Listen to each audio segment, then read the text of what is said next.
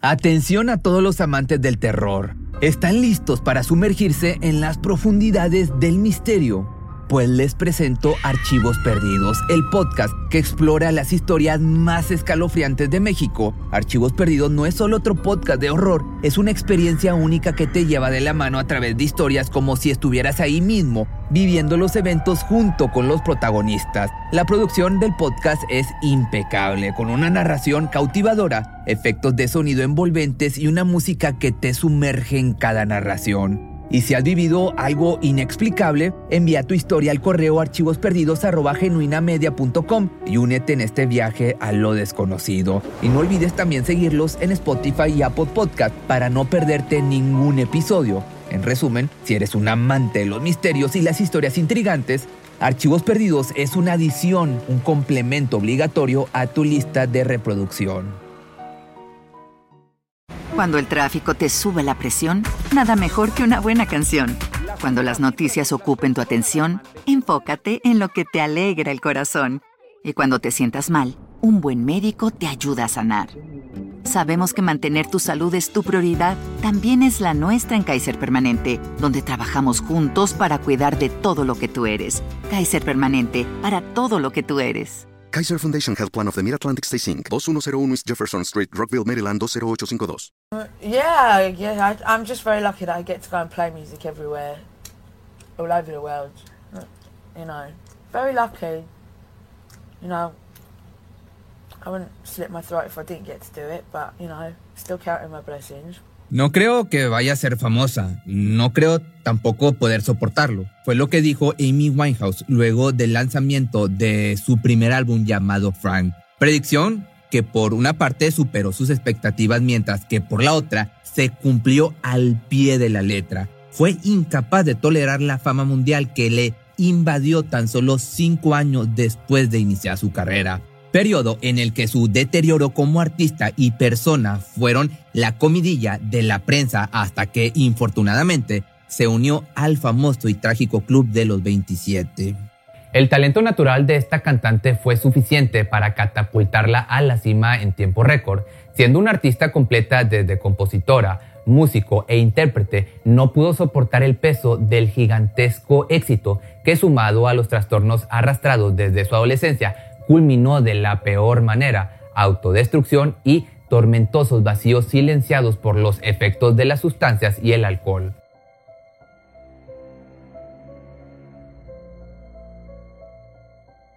Amy Jade Winehouse nació en Londres el 14 de septiembre de 1983. Llegó para convertirse en hermana menor de Alex e hija de una farmacéutica llamada Janice y un taxista y vendedor de nombre Michelle Winehouse.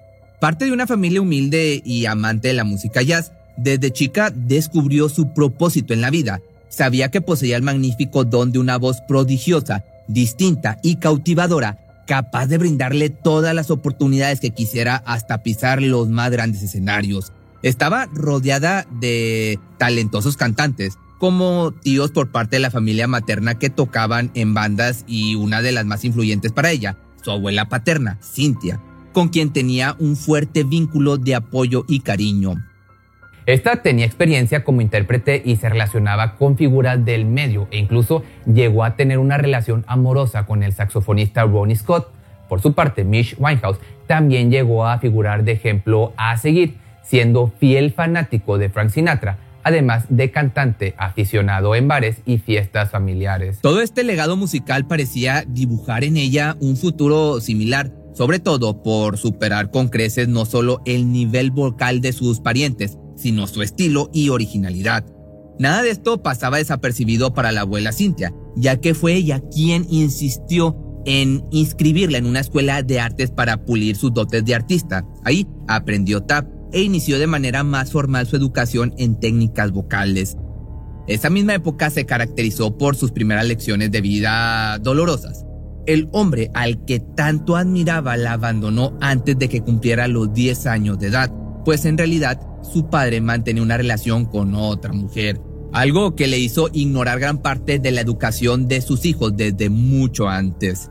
Mi madre tuvo a sus hijos, los criaba prácticamente sola porque cuando estaba mi padre, nunca estaba. Nunca estaba para las cosas importantes. No hablo de llevarnos a la escuela, digo por la noche. Cuando nos portábamos mal, decíamos, no nos acostaremos. Mi padre nunca estaba para decir, háganle caso a su madre. Y eso era lo que necesitábamos. Él decía que estaba trabajando. Esto fue la confesión de la intérprete posteriormente en una entrevista. Nadie se imaginaba que justo ese tipo de abandono sembraría en ella una herida imposible de sanar. Pronto el lado rebelde de Amy se intensificó a tal grado de ser incontrolable. Su propia madre era incapaz de ponerle límites. Atravesó los 10 años sumergida en una transición, deshaciéndose de su infancia rápidamente. Comenzó a vestirse y maquillarse algo mayor para su edad y de pronto se sumaron los piercings, las relaciones amorosas y sus primeros encuentros con el alcohol. Su padre regresaría a ella, pero solo después del esfuerzo en convertirse en una cantante reconocida y sería pues ya demasiado tarde. De momento encontró refugio bajo la calidez de su abuela y su hermano Alex, quien le enseñó a tocar la guitarra antes de que cumpliera los 14 años. Entonces ya se encerraba en su habitación a escribir sus canciones. Solo así se olvidaba de alguna forma de todo aquello que la lastimaba. Sin embargo, aparte de descubrir su gusto por la composición, también descubrió algo a lo que ella llamó la mejor dieta, lo que en realidad se trataba de sus primeras experiencias con la bulimia. Fundó algunos grupos musicales y para los 16 tomó la decisión de abandonar la escuela con el propósito de trabajar en la sección espectáculos en un canal de entretenimiento, además de usar su tiempo libre para cantar con una banda llamada Bolsha. Poco a poco, de esta manera se fue abriendo camino como cantante y llegó a ser seleccionada por la National Jazz Orchestra de Inglaterra. Sin duda, Winehouse estaba preparada profesionalmente para todo lo que vendría después. Lastimosamente, en ámbito personal, no se podía decir lo mismo. Sus conductas autodestructivas como el trastorno alimenticio y su incursión en el mundo de las sustancias ilícitas sirvieron como base para sostener todo el peso de su descomunal talento. Se rodeó de personas completamente inadecuadas para ella, víctimas de sus mismos males, ya que tenía un grupo de amigos que de igual manera se daban a trancones de comida para posteriormente devolverla. El problema entonces se volvió tan serio que incluso su hermano Alex culpó a esta enfermedad ser la causante de que la cantante estuviera tan débil como para hacerle frente a las demás adicciones que se sumaron durante su trayectoria.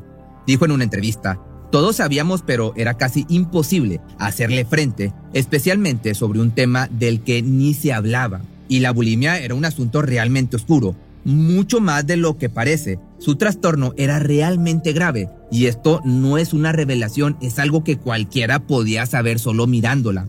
Hubiera muerto de cualquier manera, por el camino en el que iba, pero lo que la mató fue la bulimia y eso es terrible. Sobre este inestable camino conoció al músico Taylor James, quien además de convertirse en uno de sus amigos más cercanos fue su pareja, y quien le dio el impulso que necesitaba para mostrar su trabajo con una discografía. Así, en 2002, Amy firmó contrato con el creador de American Idol, Simon Fowler. Las grabaciones de su primer álbum comenzaron mientras, por su parte, ella seguía cantando jazz en el Covden Club. No obstante, el productor trató a toda costa mantener la identidad de la talentosa chica en secreto hasta el esperado lanzamiento aunque no contaba con la sensación que causaba una voz tan singular como la de ella, aun y si se escuchaba solo en coros. Fue por mera casualidad que la escuchó el ejecutivo musical Darkus Beast en una ocasión mientras le mostraba un compilado de los Lewinson Brothers, donde la intérprete participaba haciendo algunas voces. El flechazo fue inmediato. No obstante, el manager tenía estrictamente prohibido revelarle su identidad.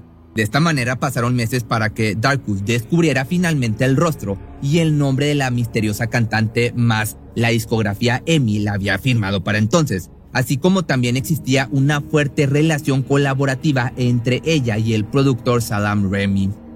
Sin embargo, nada pudo evitar que se corriera la voz y pronto se sumó Virgin a la lista de interesados, haciendo que cuatro disqueras se disputaran el talento de una cantante cuyo debut aún era tras bambalinas.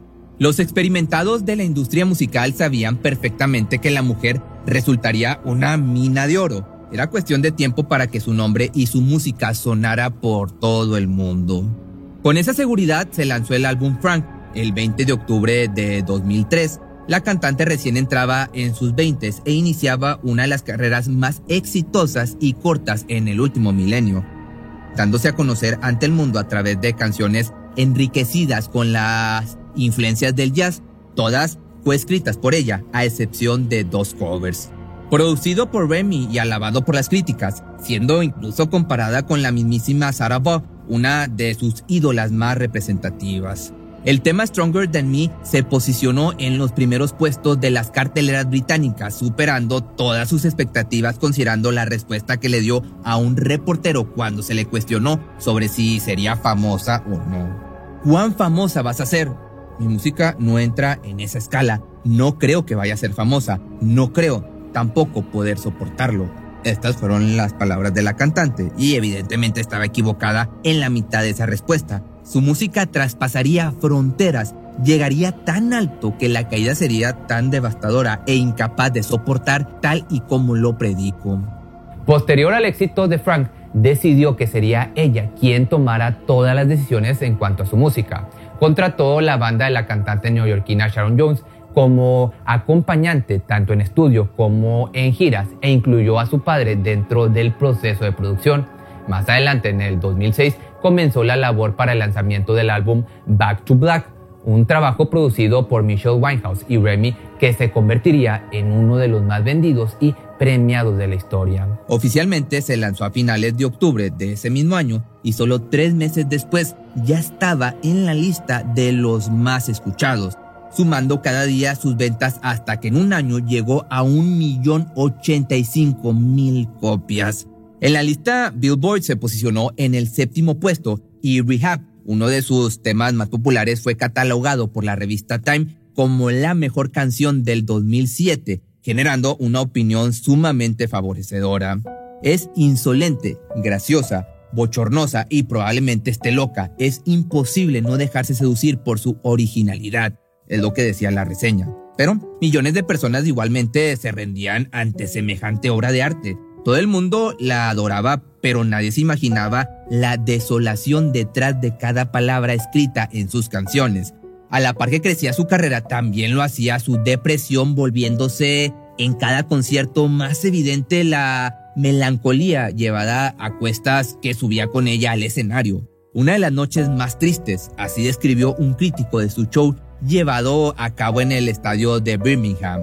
Vi a una artista descomunalmente talentosa reducida a lágrimas, tambaleando en el escenario y, lo imperdonable, maldiciendo contra la audiencia.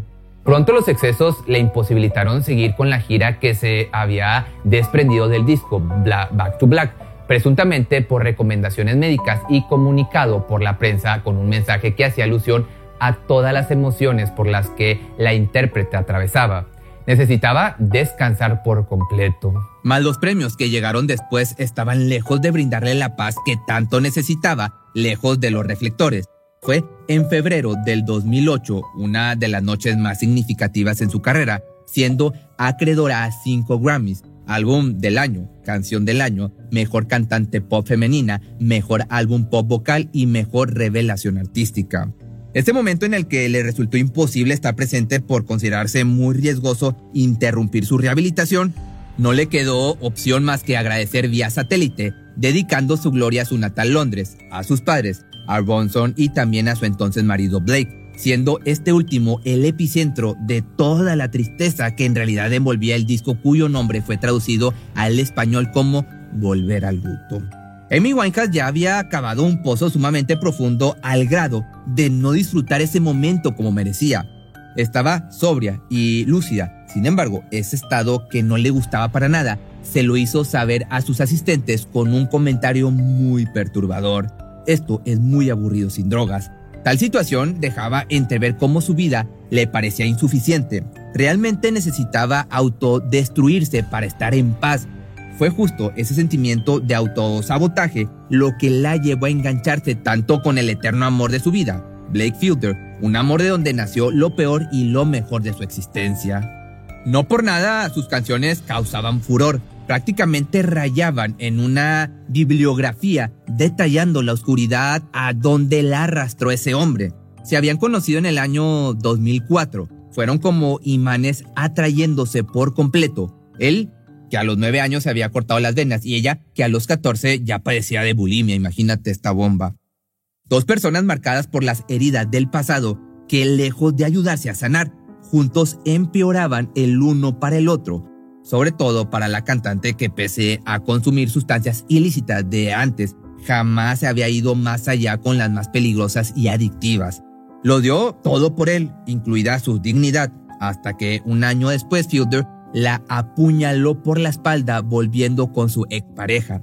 Amy, imagínate, no podría reponerse de semejante traición e hizo lo que mejor sabía, refugiarse entre pastillas, atracones de comida, alcohol y sustancias, pero sobre todo escribir, creando su mejor trabajo, Back to Black, mas este no sería el fin de su caótica relación. Todas las canciones de Back to Black hablan de nuestra relación. Nadie me había hecho sentir lo que Blake cuando llegó a mi vida. Era un amor catártico, el modo en el que nos tratábamos me hacía sentir mal, pero nos separamos y nos dimos cuenta de lo mucho que nos amábamos. Fue lo que dijo en una entrevista luego de su reconciliación. Nos amábamos de una manera intensa y probablemente de una forma malsana y codependiente, recalcó también en, este, en esta entrevista. La pareja se casó el 18 de mayo de 2007, pero poco les duró su retorcida manera de ser felices, ya que Blake fue encarcelado por agresión, soborno e intento de obstrucción de la justicia. En cuanto a ella, para el 2009 solicitó el divorcio e intentó con todo su valor rehabilitarse, pasado algunos meses en una isla para desintoxicarse y componer nuevos temas pensando en su siguiente álbum. Tenía altas y bajas, mas la lucha en contra del alcohol fue la más difícil e imposible de vencer. Siguió dando algunos conciertos, los cuales siempre resultaba una sorpresa puesto que era imposible saber en qué estado llegaría y justo así fue como quedó plasmada en la historia su última presentación el 18 de junio de 2011 en Belgrado, perdida, deambulando entre los músicos sin ningún rumbo, sin saber la letra de sus propias composiciones y balbuceando cosas indistinguibles.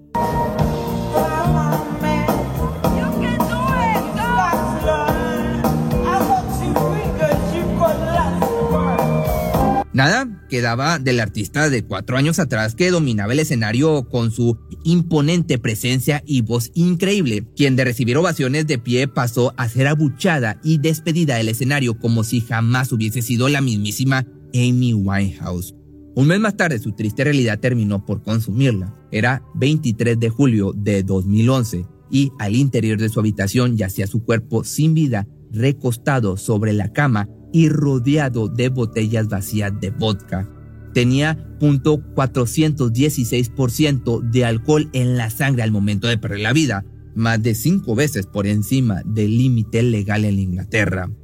Se fue de este mundo a causa de una intoxicación etílica, uniéndose al famoso y trágico Club de los 27, donde destacan los nombres de Brian Jones, Janis Joplin, Jim Morrison, Jimi Hendrix y Robert Johnson, que por cierto si quieres que haga un video de esto, déjamelo aquí abajo en los comentarios. Si te gustó este video y quieres que haga alguno de algún músico o cantante como ella, también me lo puedes dejar aquí abajo en los comentarios y nos vemos el día de mañana o el lunes en un nuevo video. Cuando el tráfico te sube la presión, nada mejor que una buena canción. Cuando las noticias ocupen tu atención, enfócate en lo que te alegra el corazón. Y cuando te sientas mal, un buen médico te ayuda a sanar. Sabemos que mantener tu salud es tu prioridad, también es la nuestra en Kaiser Permanente, donde trabajamos juntos para cuidar de todo lo que tú eres. Kaiser Permanente, para todo lo que tú eres. Kaiser Foundation Health Plan of the Mid-Atlantic Stay Inc., 2101 East Jefferson Street, Rockville, Maryland 20852. ¿No se merece tu familia lo mejor? Entonces, ¿por qué no los mejores huevos? Ahora, Egglands Best están disponibles en deliciosas opciones. Huevos clásicos, de gallina libre de jaula y orgánicos de Egglands, que ofrecen un sabor más delicioso y fresco de granja que le encantará a tu familia. En comparación con los huevos ordinarios, Egglands Best contiene la mejor nutrición como 6 veces más vitamina D, 10 veces más vitamina E y el doble de omega 3 y B12. Solo Egglands Best. Mejor sabor, mejor nutrición, mejores huevos. Visita egglandsbest.com para más información.